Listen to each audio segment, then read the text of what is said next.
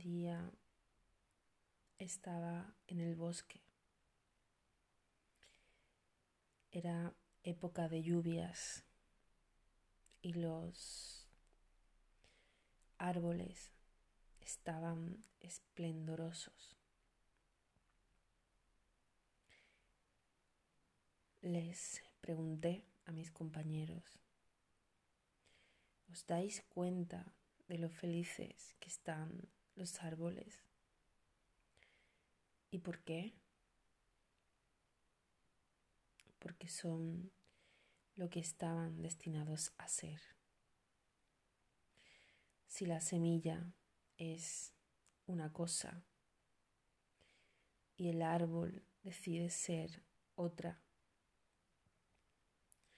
no habrá alegría en el bosque. Pero los árboles no saben nada de los ideales, o a menos es lo que sabemos. Han venido a ser lo que la naturaleza quiera. La satisfacción consiste en mantener la forma y la naturaleza de lo que se presente. El ser humano sufre porque va en contra de sí mismo. Lucha contra sus raíces y siempre está intentando ser algo distinto a lo que realmente es. De esa manera se pierde y también se queda uno sin el paraíso que es su derecho natural. No es preferible, amigos míos, hermanos, desear ser lo que puedes ser. No es preferible renunciar a los esfuerzos por intentar ser algo diferente a tu propio ser. ¿Acaso no radica la fuente de todas las desdichas en este deseo? ¿Se puede pretender algo más imposible y con menos sentido que desear ser distinto de lo que eres? Solo puede ser lo que puede ser. En la semilla se esconde el desarrollo de un árbol. El deseo de ser otra cosa solo conduce a lo que no es, que lo es porque ¿cómo puede manifestarse algo al final si no estaba desde el principio en el ser?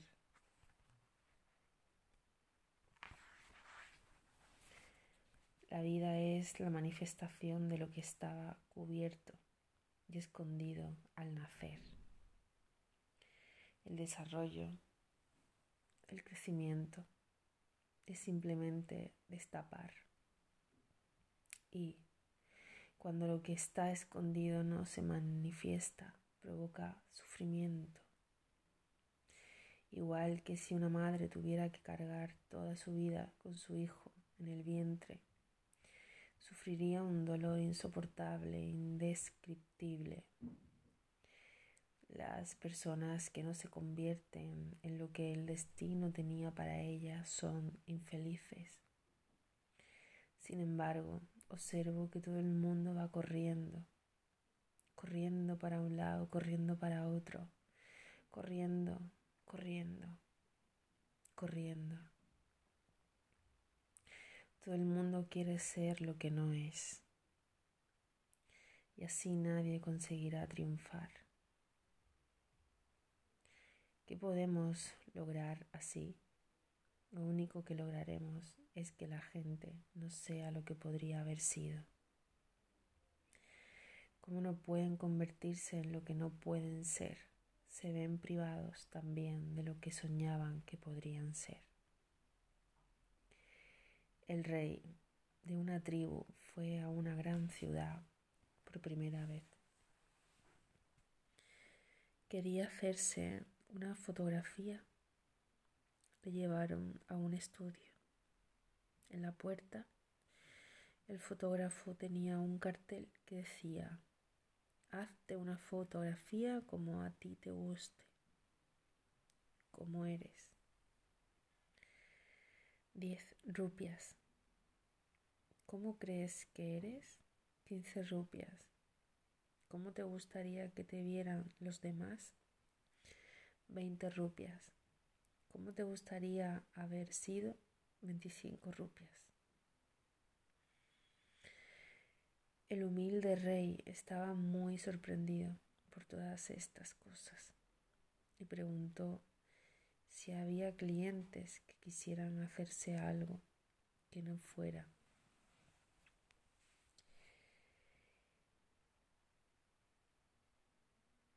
el primer tipo de fotografía.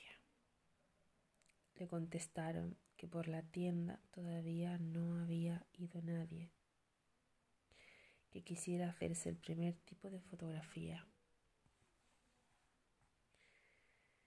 Te puedo preguntar qué, qué fotografía te habría gustado hacerte. ¿Qué te dice tu mente? En el fondo, ¿No te habría gustado el último tipo? No estamos hablando de que no tengas dinero para pagarlo.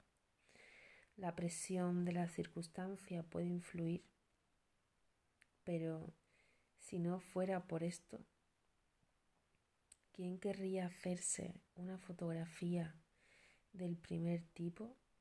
En cambio, el bobo del rey si se hizo una fotografía del primer tipo. Dijo, yo quiero una foto de mí, no de otra persona. En la puerta de la vida siempre ha habido un cartel parecido a este. Dios lo puso ahí mucho antes de crear al hombre. Toda la hipocresía que hay en el mundo surge de querer ser diferente a nuestro ser. Cuando alguien no consigue ser lo que es, se empeña en aparentar algo distinto. No llamamos a esto hipocresía, pero si una persona fracasa también en este intento, se siente molesta, entonces tiene la libertad de imaginarse cómo le guste.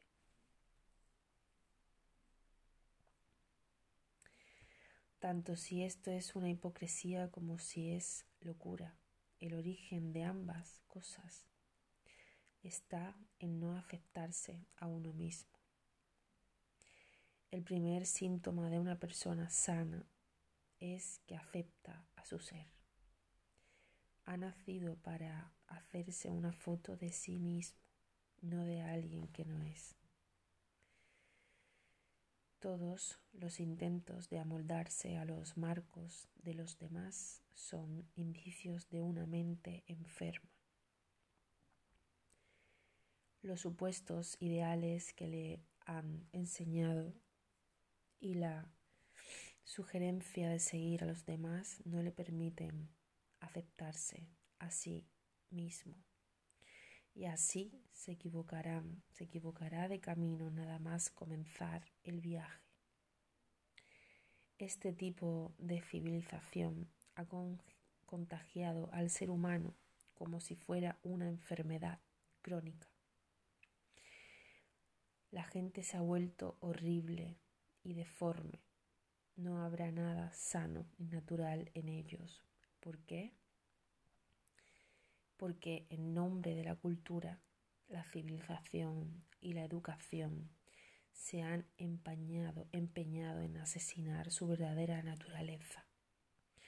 Si no se dan cuenta de esta conspiración, acabarán por destruir al ser humano desde sus mismas raíces.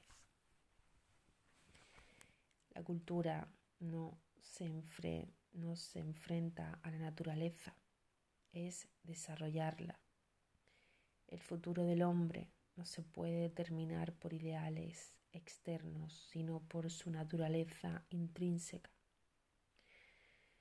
entonces surge una disciplina interna muy natural que destapa y descubre tu propio rostro hasta el punto de poder ver la verdad absoluta.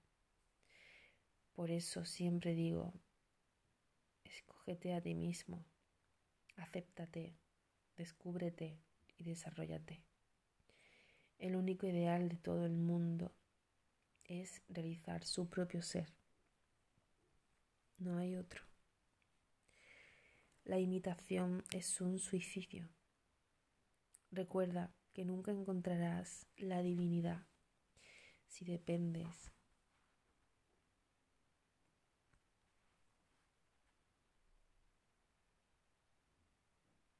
de los demás. Ahí lo dejo. Acéptate a ti mismo. Así se llama.